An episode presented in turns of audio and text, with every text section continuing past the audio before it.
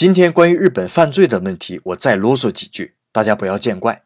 也是前天的事情，余惊未了。我太太带着一大一小两个孩子，一旦歹徒发飙，她就是最好的人质。其实我来日本这么多年，确实感觉日本治安很好，日本人的安全意识也很低。男生喜欢把钱包随随便便放在后面的裤兜里逛街，我出门也很少锁家里的门。根据国际被害者人数调查显示，日本的犯罪率在世界发达国家中也还算是比较少的，而且从两千零四年以来一直呈下降趋势。